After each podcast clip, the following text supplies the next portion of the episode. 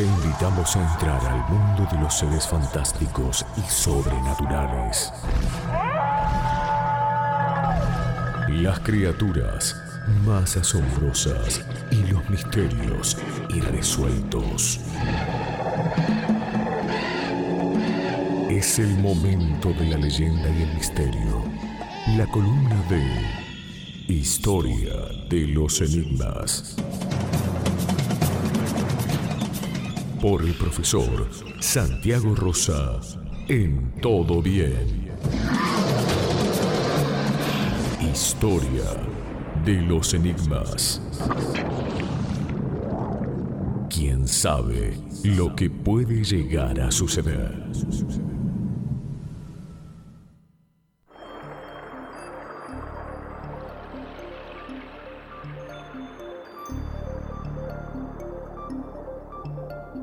¿Cómo va Santiago? Buen día, bienvenido. ¿Qué tal? Muy buenos días. ¿Saben de dónde viene la costumbre de poner eh, la plata abajo del, del plato de ñoquis? No. Al final de la columna se los digo. Ah. Hoy trajimos una columna que espero que sea de- del agrado de, de todas y todos y tiene como título El golem y los sabios cabalistas o El golem, la criatura de los sabios cabalistas. Son dos nombres que quizás no les suenen mucho, pero primero tenemos que contar qué son los cabalistas y después vamos a contar qué es el golem. Uno sabe que la cábala es una palabra asociada a la suerte, ¿no es cierto? Uno dice, ¿cuál es tu cábala? El cabulero, pero en realidad esa palabra viene porque tiene que ver con la inteligencia de los números. Las personas que juegan, que juegan a los números, sabían que en los números hay determinada inteligencia y que mm, esa inteligencia correspondía a un saber ancestral que eh, tuvo siempre el pueblo judío. Y dentro de, la religión judía existen los místicos, aquellos que van hacia adentro de esa religión, que se llaman los cabalistas. Es muy complicado explicarla en pocas palabras, pero básicamente tiene que ver con la magia de los números. Y uno se pregunta, eh,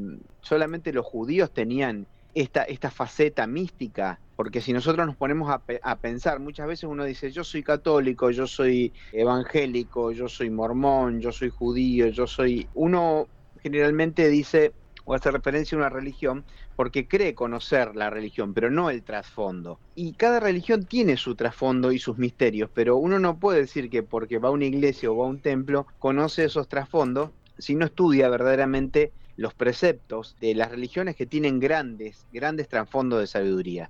En esta columna lo que hacemos es tratar de aproximarnos a alguno de esos misterios y así como los judíos tenían a los cabalistas, los, los musulmanes eh, tienen a los sufíes, que son los místicos del Islam, y los cristianos a los místicos cristianos. Por ejemplo, Santa Teresa de Jesús es una de las grandes místicas cristianas, hay muchísimos, pero hay un libro que se llama Las moradas, las moradas espirituales, espero no haberme equivocado, ahora haciendo un repaso rápido mental, pero sí, Las moradas espirituales, eh, que es un libro que yo recomiendo, porque muchas veces se dice, sí, yo soy, voy a la iglesia, esto, pero a mí no me dice nada, la verdad que no encuentro nada ahí. La invitación es a, a meterse, sea cual sea la religión, incluso aquellos, hoy eh, esta semana hablaba con un amigo que me decía, en mi casa somos profundamente espirituales, pero no religiosos. O sea, no somos de una religión determinada, pero eh, indagamos eh, el trasfondo espiritual de las cosas y la, y la vivenciamos. Entonces, hay grandes misterios dentro de las religiones, pero hoy vamos a referirnos a un misterio de los cabalistas. ¿Tienen presente, te pregunto Diego, la Diego, Majo, Daisy, la, la película Frankenstein? Sí, la tengo presente. ¿La has visto varias versiones? No, no muchas. Pero igual es reconocida a través de libros y, y de la tradición oral también. Es verdad, hay un libro muy lindo que la autora es Mary, Mary Shelley, que le puso como nombre eh, Frankenstein o el moderno Prometeo. Majo decía, Majo. No, no, no, no puedo precisar, pero me parece que hay una versión bastante antigua que es en blanco y negro, que me parece, no sé si no es de... mm, No, me voy a, voy a meter la Boris pata, Karloff. Boris Ah, Karloff. Sí, sí, sí, sí, sí, es una hermosa versión. Bueno, ¿de qué se trata Frankenstein y qué tiene que ver con el golem? Tiene que ver con que Frankenstein es una construcción hecha, construyen un ser humano a partir de restos humanos, de otros restos humanos, de muertos, ¿sí?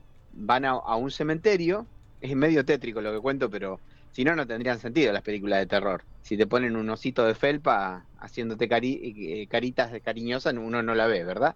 Eh, Frankenstein es tan terrible como lo cuento, van a, un cementerio y con distintas partes de, distintas personas muertas, las integran, incluso buscan un cerebro y eh, forman una sola persona. Y después, a través de determinado mecanismo, que Mary Shelley en aquel momento cuando lo escribe la ciencia empezaba a, constituirse a grandes pasos y empezaba a irrumpir la, tecnología, sobre todo a través de un descubrimiento que era la electricidad, ¿no es cierto? Vieron que cuando, Diego, vos has comido ranas, ¿no? Eh, no. ¿No? ¿No comiste nunca ranas? Oh, te los recomiendo. Eh, ¿Vos sí, La rana frita dicen que es rica. Exacto, exacto, fritas. Es una delicia de la comida francesa las ancas de rana que son las patas, pero acá se le sacan la, cabeza, eh, las manos y las patas, pero antes de cocinarla se le pone una especie, con un escarbadiente, se le pasa por la médula a la rana. ¿Por qué? Porque la rana, aún muerta, el tejido nervioso de su sistema nervioso, por así decirlo, de la rana, aunque ya está muerta, decapitada y sin las manos, vos la pones en la sartén y la rana salta, ¿sabías? Sí, eso sí. Si, si no se espantaron hasta ahora, voy a continuar. No, dale, dale, dale. Entonces, claro, los científicos se preguntaban qué pasaba con, la, con las ranas que le cortaban la cabeza y las patas y seguía viva. ¿Hasta cuándo quedaba la vida en la persona o si era un reflejo de esa vida? Bueno, después se avanzó en los estudios, pero se descubrió que si, por ejemplo, se hacía pasar una corriente de inducción eléctrica por el cuerpo de un animal muerto, movía sus extremidades. Y el, cuento de, de Mary Shelley, de Frankenstein, tiene que ver con eso, es decir, a través de la electricidad, ¿se le puede devolver la vida a una persona? La vida no es acaso una serie de procesos eléctricos que se da dentro del cuerpo? Bueno, imagínate que esto, en la época del romanticismo, cuando lo escribe la, autora de Frankenstein, suscita un montón de controversia porque los religiosos, a quien vuelvo, porque yo empecé hablando de la religión, dicen que la vida no es una electricidad que mueve el cuerpo, sino que hay un alma, hay algo que lo anima. Entonces, en la novela de Mary Shelley lo que hacen artificialmente es volver a darle la vida a una persona. Pero ya en el siglo XIX hay una novela muy linda que cuenta cómo un rabino que pertenecía a esta tradición cabalista, a los, a los místicos judíos, logra darle la vida a una criatura no ya hecha con partes de otras personas, sino que modela en barro, hace un muñeco de barro y a través de determinadas técnicas que tienen que ver con la mística, que tienen que ver con la magia, le da vida a esa criatura. Y esa criatura se llama el golem. Ahora se entiende por qué mezclamos la idea de Frankenstein y el golem. Sí, sí. ¿Sí? Hacer una criatura de barro e insuflarle vida o darle vida nos va a remontar a una idea bíblica. Porque ¿cómo hizo Dios a Adán? Ah, le estoy tomando catecismo de sábado a la mañana y reprobaron todo. Se van a ir sin las estampitas. De la costilla. ¿Cómo? Adán de barro. Adán, Adán. De barro. De barro, muy bien, muy bien, niña Majo. Usted sí que va a, estar lista para la comunión. Eh, estudié teología yo. Ah, viste, yo sabía, yo sabía. bueno, claro, hace a Adán de barro y después a Eva le hace de una costilla de Adán que también era de barro, ¿no? Pero el relato bíblico del Génesis, de la creación del hombre, es que, Dios, Jehová, hace una criatura de barro y le insufla la vida, o sea, con un hálito de vida le da vida. ¿Qué es lo que hacen este cabalista, de acuerdo a la novela? Construye una criatura de barro enorme, porque es un gigante, y logra, mediante mecanismos de la magia, darle vida. Lo que hace es escribir en la cabeza de esta criatura un nombre que es una palabra en hebreo que se traduce como emet, que significa verdad. Y al poner esa palabra, esa criatura de barro cobra vida. ¿Y para qué la utiliza este rabino? Bueno, este rabino, que estaba a cargo de la sinagoga, estaba eh, atareado por un montón de tareas que significaban, por ejemplo, hacer cuestiones pesadas como limpiar la sinagoga. Entonces él, como se quería dedicar a orar, él había creado esta criatura para que le ayudara en sus tareas. Y adivinen qué pasa, se le sale de control. O sea, esta criatura cobra vida y se escapa por la ciudad y comienza a eh, hacer destrozos, tal cual la película de Frankenstein, que obviamente está inspirada en el golem de los rabinos judíos. Así que uno puede decir, ¿en qué otra película, qué otra película se inspiró en el golem? ¿Ustedes vieron la película de Disney Aprendiz de Mago, donde está el ratón Mickey? Miren cómo salté, ¿no? De Frankenstein. El ratón Mickey en Aprendiz de Mago está limpiando, eh, el mago Merlín mm. eh, le deja, lo deja a Mickey limpiando eh, el, el atelier del mago, el lugar donde él hacía la magia, y el gabinete del mago, y cuando se retira Merlín, lo que hace el ratón Mickey es ponerse el gorro de Merlín y le da vida a las escobas para que barran por él, que después termina yéndose de las manos, porque la magia empleada por el hombre no es lo mismo como cuando Dios crea. Es fantasía. Fantasía es la película, sí. La película, claro, que es la más reconocida, si se quiere, de, Disney con el ratón Mickey. Correcto, correcto, es fantasía. Ese es el nombre de la película que no me acordaba, pero el capítulo ese se llama El aprendiz de mago y es cuando se le va de las manos, eh, anima una escoba. Eh, a ver, Walt Disney era masón, pertenecía también a una corriente mística de, sabiduría y eh, conocía todas estas cuestiones y la contó a su modo como un cuentito de niños, ¿no? Pero hay una novela, incluso una película de cine, de cine mudo, que es El Golem, donde cuenta cómo este rabino le da vida a este enorme muñeco que eh, en la frente lleva la palabra emet, que significa verdad. Golem significa algo así como tonto. ¿Por qué? Porque esta criatura eh, está dotada de vida, pero no de libre albedrío. Y ahí estaba la pregunta de los, sabios de la antigüedad.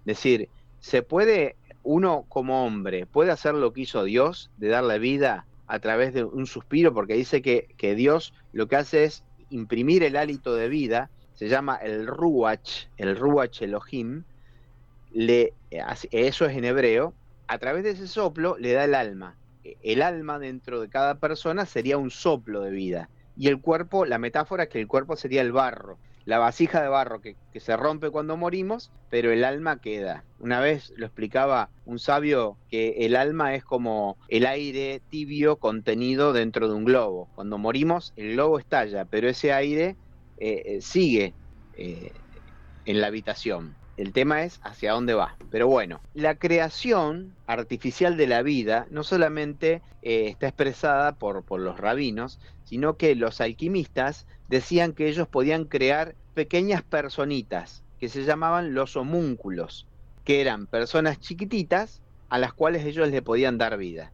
La serie de los dibujos animados Los Pitufos, ustedes van a decir, arrancó hablando de eh, el Talmud, del Antiguo Testamento, Adán, y salió hablando de Frankenstein, del aprendiz de mago, de los pitufos, y muy a propósito lo hicimos porque en cada una de estas representaciones, eh, si se quiere, de la literatura, del cine, hasta de los dibujos animados, hay parte de las enseñanzas sagradas que a veces se entregan en forma velada. Los pitufos, Gargamel los perseguía porque ¿qué quería hacer con ellos? No lo recuerdo. Quería hacer oro. ¿Eh? Gargamel que decía, los atraparé, los atraparé aunque sea lo último que haga. ¿Se acuerdan? Sí. Sale igual. Hago voces, hago voces ahora atrapaba a los pitufos, quería atrapar para hacer oro, porque era Gargamel era un alquimista y los alquimistas decían que podían producir pequeñas criaturas a las que le daban vida. La costumbre viene de mucho tiempo atrás, ya los egipcios decían que eh, se podía construir una criatura de arena y que con el aliento del dios Ra se le daba vida en Babilonia, Medio Oriente, los babilonios, una, una, tierra a la cual después llegaron los judíos y de la que probablemente tomaron esta costumbre, hablaban de que mezclando el miedo con las entrañas de la tierra se producían unas criaturas que inquietaban a los viajeros. Para los que conocen la vida de Santo Tomás de Aquino, uno de los, de los místicos e intelectuales más grandes del catolicismo, dicen que él era capaz de crear algunas criaturas de cierta materia espiritual, por así decirlo, creaba criaturas sin rostro que lo protegían. Bueno, después en el Tíbet también se habla de los monjes que creaban unas especies de esclavos o autómatas a los que le insuflaban vida. ¿Cómo termina la historia del golem? El golem en la, en la frente tenía la palabra emet, que significaba la verdad. Hay un poema muy lindo de Borges que se llama El Golem y yo se los recomiendo. Golem se escribe como suena, pero con la M al final. El ser este, esta criatura, este esclavo del, del rabino, que tenía la palabra verdad en la frente que decía Emet, se agacha para ajustarse bien los zapatos, porque tenía unos zapatos de barro, y sin querer, con la rodilla se borra la letra, la primera letra de la palabra Emet, que significa verdad, y queda la palabra met, que es muerte. Y ahí muere. ¿Por qué? Porque la magia con la cual había sido convertido a la vida era a través de las palabras. Después, ¿qué rodilla más, más grande que tenía? Para, se agachó a atarse los cordones y se borró de la frente una letra. Tremenda rótula. ¿Eh? Sí, sí, sí, sí. Quedó rotulado, digamos, el... de un rodillazo. Pero muere. Y eso es lo interesante. ¿Por qué? Porque la palabra, que es la misma palabra que le da vida, le da muerte tiene que ver con, que la palabra eh, es lo más divino que tenemos, porque se dice que las palabras son mágicas. Lo de los ñoquis me quedó. Ah, ¿por qué se pone dinero debajo del plato? Ahí está, porque dice que cuando uno llegaba al 29 de agosto, eh, generalmente ya no, no, había mucha comida para el cobro, entonces se pedía que todos pongan algo, hagan una especie de vaquita para juntar la harina, viste que los ñoquis son harina y agua básicamente. Entonces cada uno ponía abajo del plato un poquito de, dinero, entonces después se juntaba ese dinero y se le daba al dueño de casa por haber cocinado los ñoquis. Y después quedó como que eh, aquel que no ponía el dinero y que no ponía para, para, para el resto y juntarse y socializar, eh, no tenía la suerte de que aquel que lo ponía se multiplicaba en una comida que podían compartir. Los atraparé aunque sea lo último que haga, lo último que haga. LU5 Podcast.